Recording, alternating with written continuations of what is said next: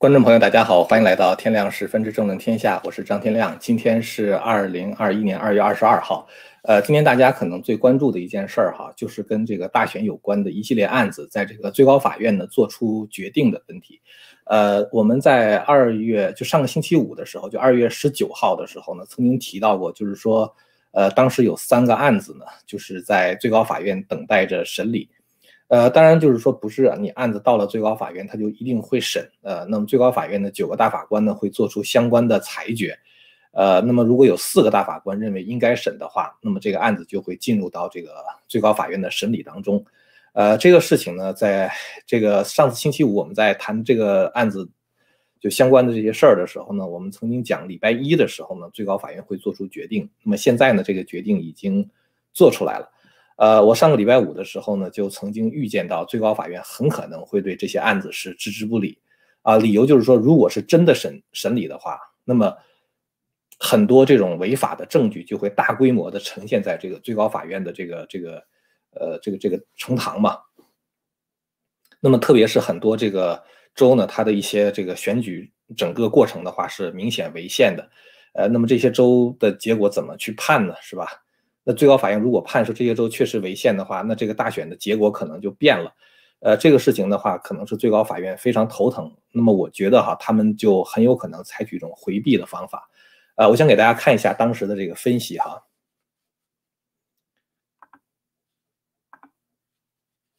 行，呃，现在这三个案子的话呢，在最高法院，呃，就是等于是已经开始讨论是否要进行审理的问题了。呃，我看到的一个消息来源的话呢，说这个审理呢，大概是在不是不是审理啊，就是说要不要去审这个案子，大概会在下周一，呃，就会做出决定啊。所以说这个我们要特别关注一下。呃，其实呢，这个按照最高法院的规定啊，就是说有四个大法官要求审理的话，那么这个案子就会被审理啊。那么。呃，现在我们大概几乎只能肯定说是那个呃，Clarence Thomas 啊和那个 Alito 啊，就是这个这两个大法官的话，他们可能会支持这个审理。其他别的七个人的话，实在是没有把握。呃，因为如果最高法院想要介入这个大选案子的话，早在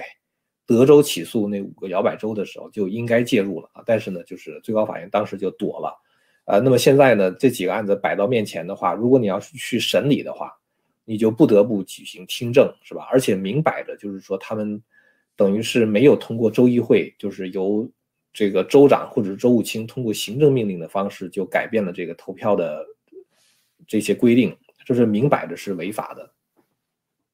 那么，如果你要判他们违法的话，下一步应该怎么去处理？哈，就是这就这这就是一个问题了。如果你要判他们是违法的，那么呃，重新点票呢，还是怎么办呢？他就会给这个美国现在的政坛投下很多的变数，呃，所以我觉得呢，就是说最高法院很有可能会采取一种不理不睬的方法，就跟对德州的案子一样，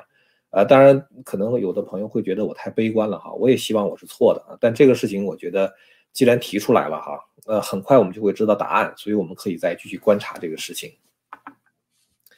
呃，第二件事，大家看一下，就是咱们刚才说的这个事情哈，就是这是在二月十九号时候的分析。呃，那么当时这个分析呢，就是，呃，已经就是当时我我觉得就是这个这个案子是最高法院会置之不理的。那么今天的话呢，这个结果就出来了。呃，其实最高法院一些大法官哈，现在就是过去说是有什么自由派，有什么保守派。呃，这个自由派的大法官的话，当然他们是出意识形态的考虑，他们不管宪法的啊，管管你宪法怎么写，反正我就按照左派的议程去判决就完了。呃，关键是过去所谓的一些保守派的大法官，我觉得也不是那么可靠。呃，特别是就是有一些这个大法官呢，他们可能是呃被这个 cancel culture 给吓怕了啊，所以他们也就不能够勇敢的站出来啊，对这个案子来进行审理。呃，其实呢，大家看到当时拜登就职典礼的时候，那几个法官全出来了，什么 Kavanaugh 啊，什么 ACB 啊，什么之类都出来了，就明摆着是对这个拜登的这个执政合法性呢给予从最高法院这个角度给予背书。那么当然，他们就不可能去参与，就是判决，就是最后说这个整个选举过程有什么什么法律上的问题了。所以呢，这个我觉得不光是我了，我相信很多朋友可能都已经预见到了这样一个结果哈。这也算是吃一堑长一智。自从德州起诉五个摇摆州选举违宪的那个案子被最高法院拒绝之后，我对最高法院就不再抱任何希望了。呃，今天最高法院表决的结果是这样的哈。这个我把这个屏幕给大家给大家 share 一下哈，呃，最高法院的这个表决结果呢是，呃，最后呢是有四个法官，我看一眼啊，呃，最高法院的表决结果呢是有这个三个法官啊要求审理啊，这三个法官的话呢，一个是 Alito 啊，一个是 Gorsuch 啊，还有一个是 Thomas，呃，他们的理由是这样的哈，说这个。呃，现在呢，选举已经结束了啊，再来这个审查当时选举是否合法的问题呢，已经是没有实际的意义了。呃，这种说法我觉得是非常糟糕的。呃，最高法院的这个托马斯大法官的话呢，发了一个声明啊，这个声明的话呢，我想给大家看一下。呃，他讲的还是比较这个 make sense 的哈，讲的是是是比较到位的。他说呢，人们想知道最高法院到底在等什么啊？我们在大选之前呢，就没有能够解决争端和提供清晰的裁决。那么现在的话呢，我们在大选之后又不能给未来的选举提供一个清晰的裁决。他说，让这个选举啊埋没在就是 hidden beneath 啊啊 shroud of doubt 啊，就是埋没在这个重重疑问中啊。这种做法是莫名其妙的啊，就是这这不审理这个呃相关的案子啊，这个决定是非常莫名其妙的。后面他说呢，当我们无所作为的时候啊，by doing nothing，我们实际上等于为未来的混乱和选举信心的流失打开了大门。就是你现在不判的话，那未来的人对我们的选举就更加没有信心，而且未来的话会有更多的混乱。然后的话呢，他说我们的美国同胞们，our fellow citizens 啊，deserves better 啊，我们美国同胞们其实是需要我们更好的服务他们。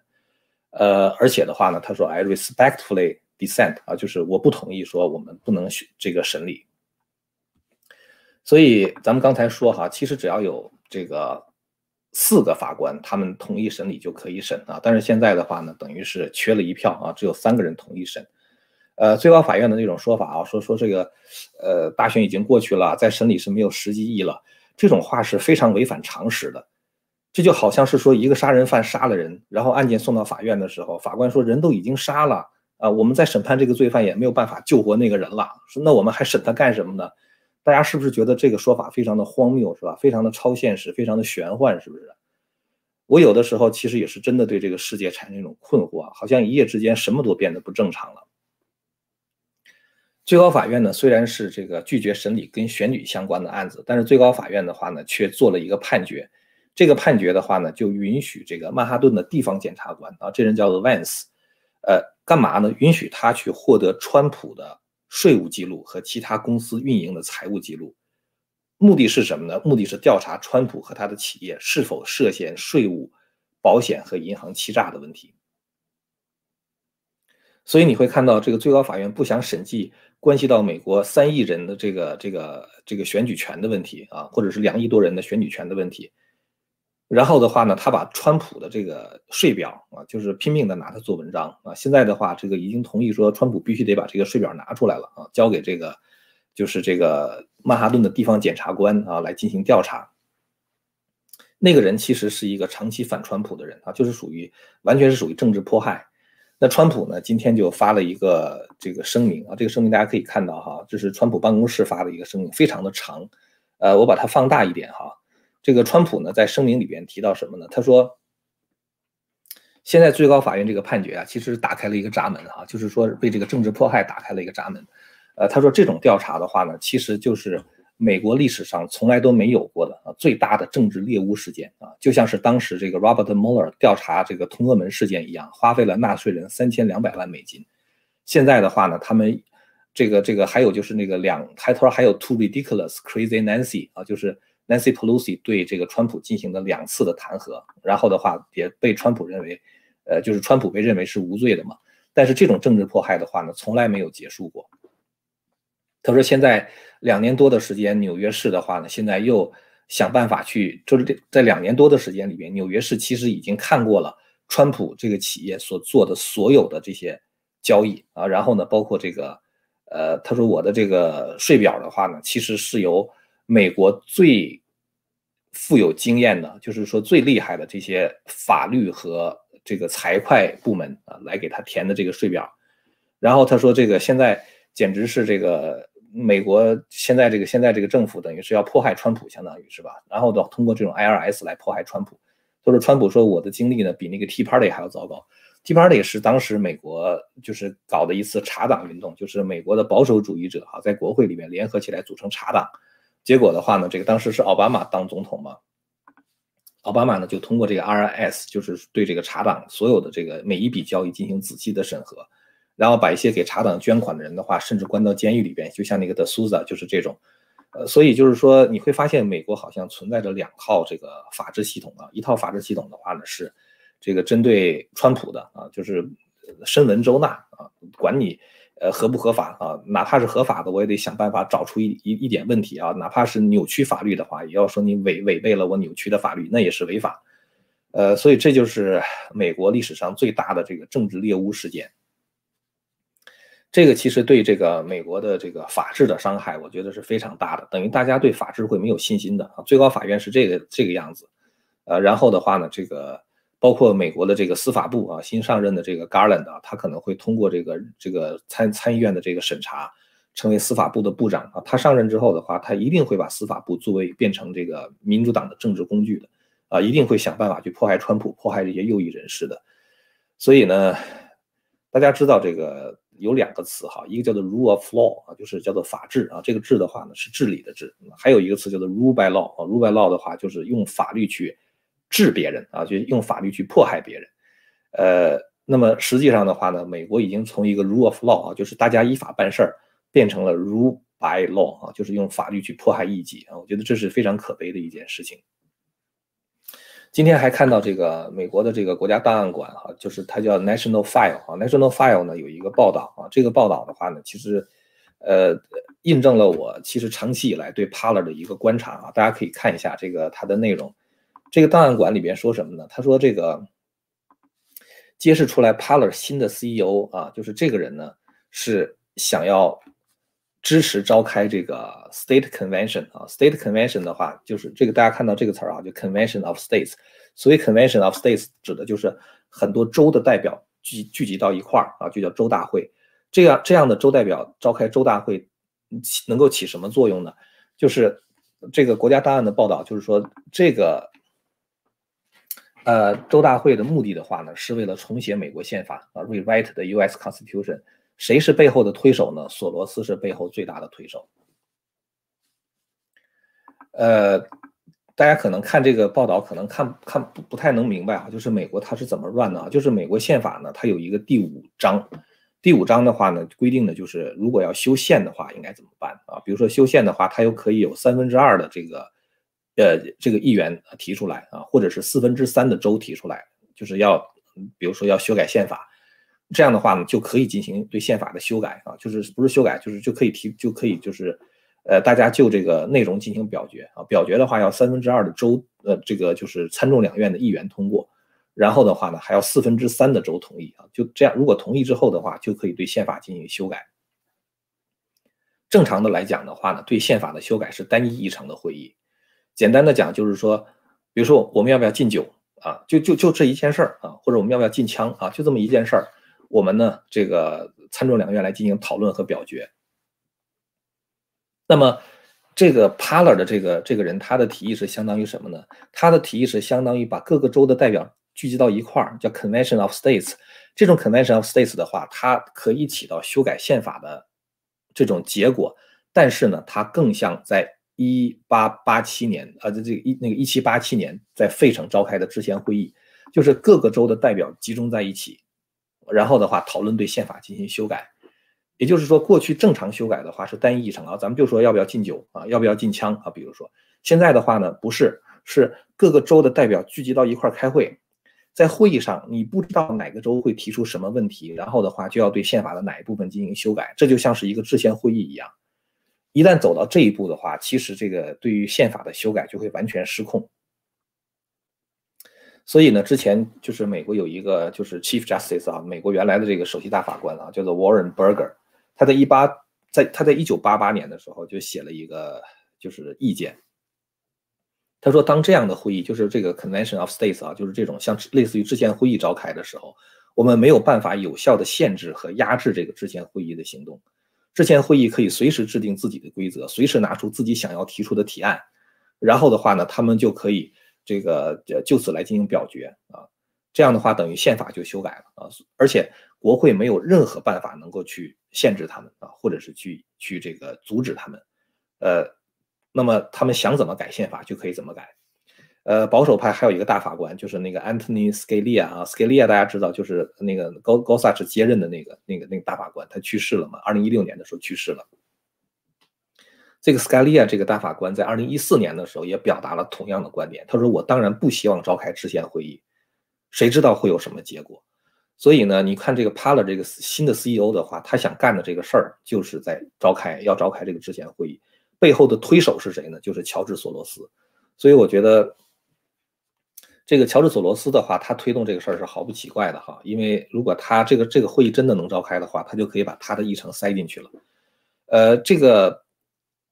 就是 Paler 新的 CEO 呢，叫做 Merkler 哈，Merkler 应该是。这个 Merkler 呢，他现在他的大就是相当于他的自己的这个个人简历里边也没有说他是这个 Paler 的 CEO，他还是把自己作为这个 Convention of States 这个制宪会议的召集人或者是推动者。然后呢，他一直坚称说这个制宪会议是一个基层自助的行为啊，就是等于是跟别人没关系。然后说他和他的妻子是唯一的就是这个就是工作人员。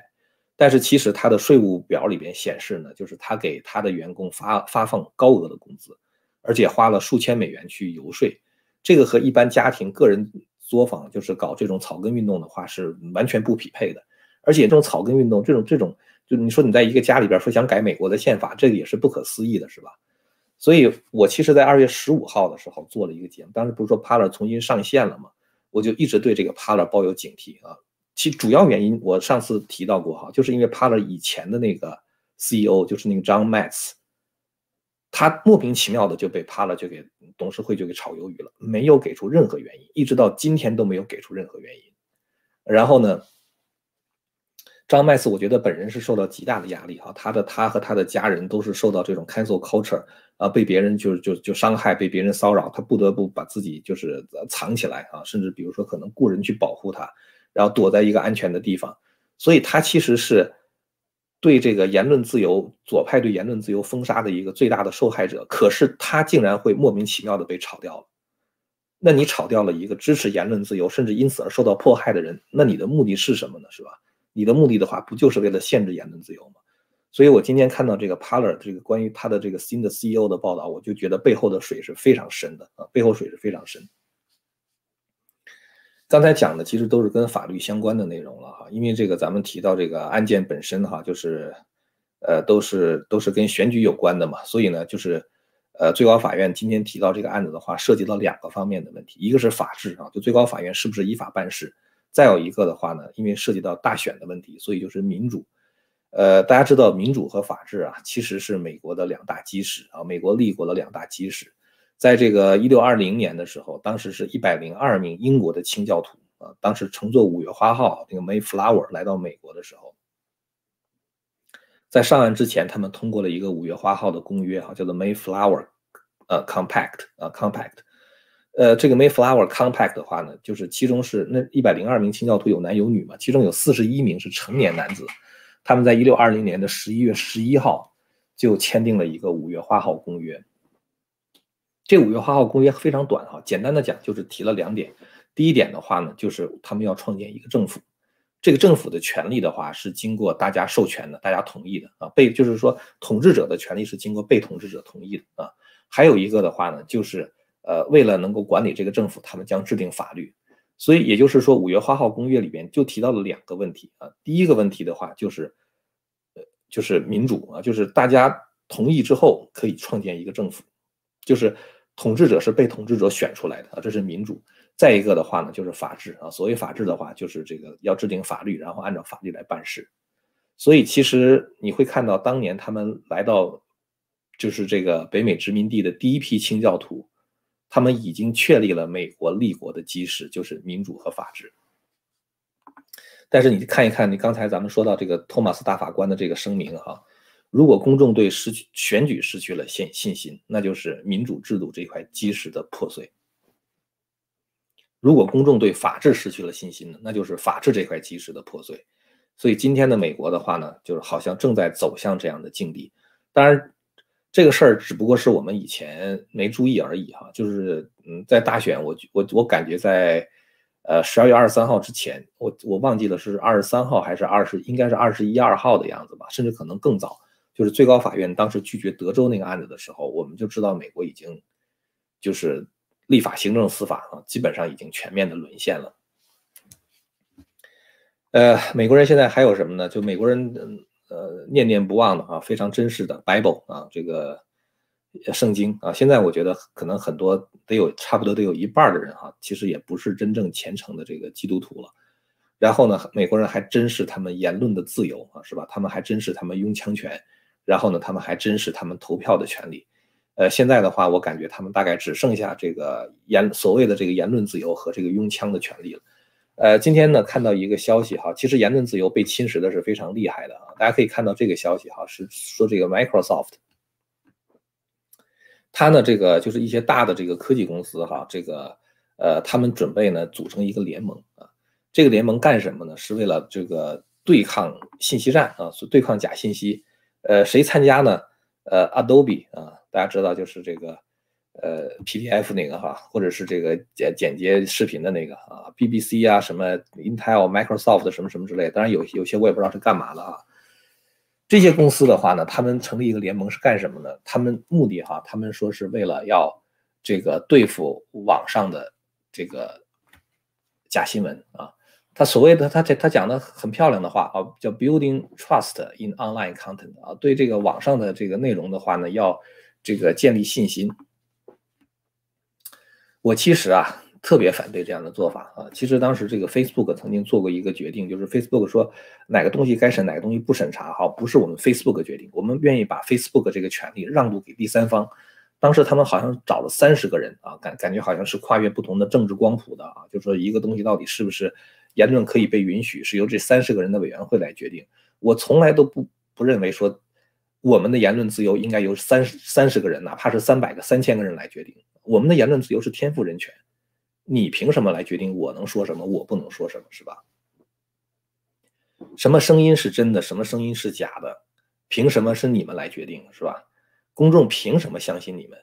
所以这个就有人说一个说法，就是谁来 fact check 那些 fact checker 哈，就是川普一说什么，就底下一堆所谓的 fact checker 啊，就是哎，川普这个话说的不对，那个话说的不对，不是事实。拜登不管说多么荒谬的话，他们都说哦，拜登其实不是这个意思，拜登讲的是那个意思，那个拜登讲的是对的，什么什么的，呃，非常的无耻啊，很多 fact fact checker 是非常无耻的。谁来去 fact check 这些对这些这些所谓的这个事实核查员进行核查呢？对吧？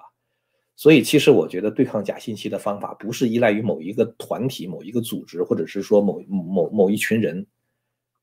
真正我觉得对抗假信息的方法，就是能够让真话得以传播。当真话得以传播的时候，当真相和假的东西放在一起的时候，大家其实就更容易去相信那个真话。同时的话呢，我觉得对抗假信息的方法还有一还有一个必要的步骤，就是要通过这个教育啊，就是应该从小培养孩子这种 critical thinking 啊，这这种这种批判性思维的能力，增强民众的思考能力，他们能够主动的去判断啊一句话到底是真的还是假的。否则的话呢，我觉得哈，像刚才说的这个 Microsoft 就类似于这样的联盟哈，表面上的话他们在对抗假信息。其实最终他们可能成为言论自由的杀手啊！我觉得我我对这一点的话毫不怀疑啊！最后的话，他们一定会成为这种言论自由的杀手。我其实多次说过哈，我在这儿做节目呢，并不是为了把我认为正确的结论灌输给我的听众，包括刚才我让大家看一下我之前对 Paler 的分析啊，包括对这个。呃，最高法院可能会如何决定是否审理这个这个相关的这个这个选举的案子？这个分析，我给大家放这个东西的话，不是为了吹牛哈，是说，哎，你我有先见之明，不是为了这个。我想告诉大家的是，我想建立一个 credit 啊，就是说建立一个可信度，就是我的分析不是无缘无故的，我是有原因这样分析的。所以更多的时候呢，我是在这个分析的过程中呢，我是希望呈现一种思维方法，就是大家不是说简简单单得到一个结论啊。包括昨天我在谈彭斯的问题的时候。我看很多人在底下也是这个提出很多不同的意见，你可以提出不同的意见，但是我想看到的是你的分析方法。我我我我知道你的意见是这样的，但是你是怎么得出这个结论的？这个过程的话，这个讨论的过程本身的话，其实也会增强我们大家的这种思思辨能力。也许你说的是对的，是吧？我发现，哎，我的我的思维方法是有一些漏洞，我没有想到，你想到了。所以我觉得就是说，我们有的时候在这个辩论的时候，什么是真正的辩论？不是说你是这个结论，我是那个结论，而是你是怎么得出这个结论的，我是怎么得出我的结论的。这个过程，我觉得才是最最重要的。所以我觉得我是希望呈现这样的一种思维方法哈。呃，我呢是一个有神论者哈，我相信人呢是神按照自己的形象造的，所以每一个人在被造的时候都被赋予了灵性。也都是一个一个独立的个体啊！神造造了你，你是一个独立的个体，你不是别人的附庸啊！造了一个独立的个体。其实我觉得，在这样一个纷乱的世界中，哈，每一个个体应该致力于提升自己的灵性啊，增长自己的智慧，然后呢，从神的教诲出发去分辨善恶，从神的教诲教诲出发来这个分辨善恶。而不是听从什么媒体是怎么说的，法官是怎么说的，专家怎么说的，或者权威怎么说的，他们说的都不算，他们说的对不对的话都是可以画问号的。只有神的话才是真正我们可以无条件的相信的。然后我们的判断的话呢，也要从从这个角度去出发，然后用我们的这种知识啊，用我们的这种智慧去分辨这个世界上谁说的对，谁说的是错的，不能迷信。呃，一个头衔啊，他是教授啊，他是这个专家，他是大法官，所以他讲的东西就一定是对的，没有这样的事情。人总是会犯错的啊，只有神才是对的。呃，今天呢，这个其实我想跟大家交流的也就是这些了哈。呃，我觉得其实美国的希望哈，如果我们看到所有的这些 institution 啊，不管是呃媒体也好啊，这个高科技公司也好啊，法官也好啊。这个美国的这些这个司法司法部门哈，包括这个这个这个议会，包括政府等等，在一个一个的沦陷。这个时候希望在哪儿呢？其实希望应该是在民间啊。就像孔子说的“礼失求诸也”嘛啊。当这个在上位的人不能够去维护宪法的时候，那么其实这个责任落在了我们的身上。我之所以就是说讲彭斯这个事情啊，就是包括其实川普也是一样。等到这个大选结束的时候，就是一月二十号，川普。放弃的时候，有人就说说，哎呀，这个开始恨川普了。你恨川普干什么呀？川普不欠你的，川普没有义务为你做任何事情。川普为你做的任何东西的话，他都是 do you a favor 啊，他都是在这个 do extra。川普没有义务为你做什么事情。我觉得自由是需要靠我们每一个人争取的，我们不能把争取自由的这种责任推给川普或者推给彭斯。所以我觉得我们在。这个看到最高法院这个所谓的我我给他起的名字逆天的判决的时候，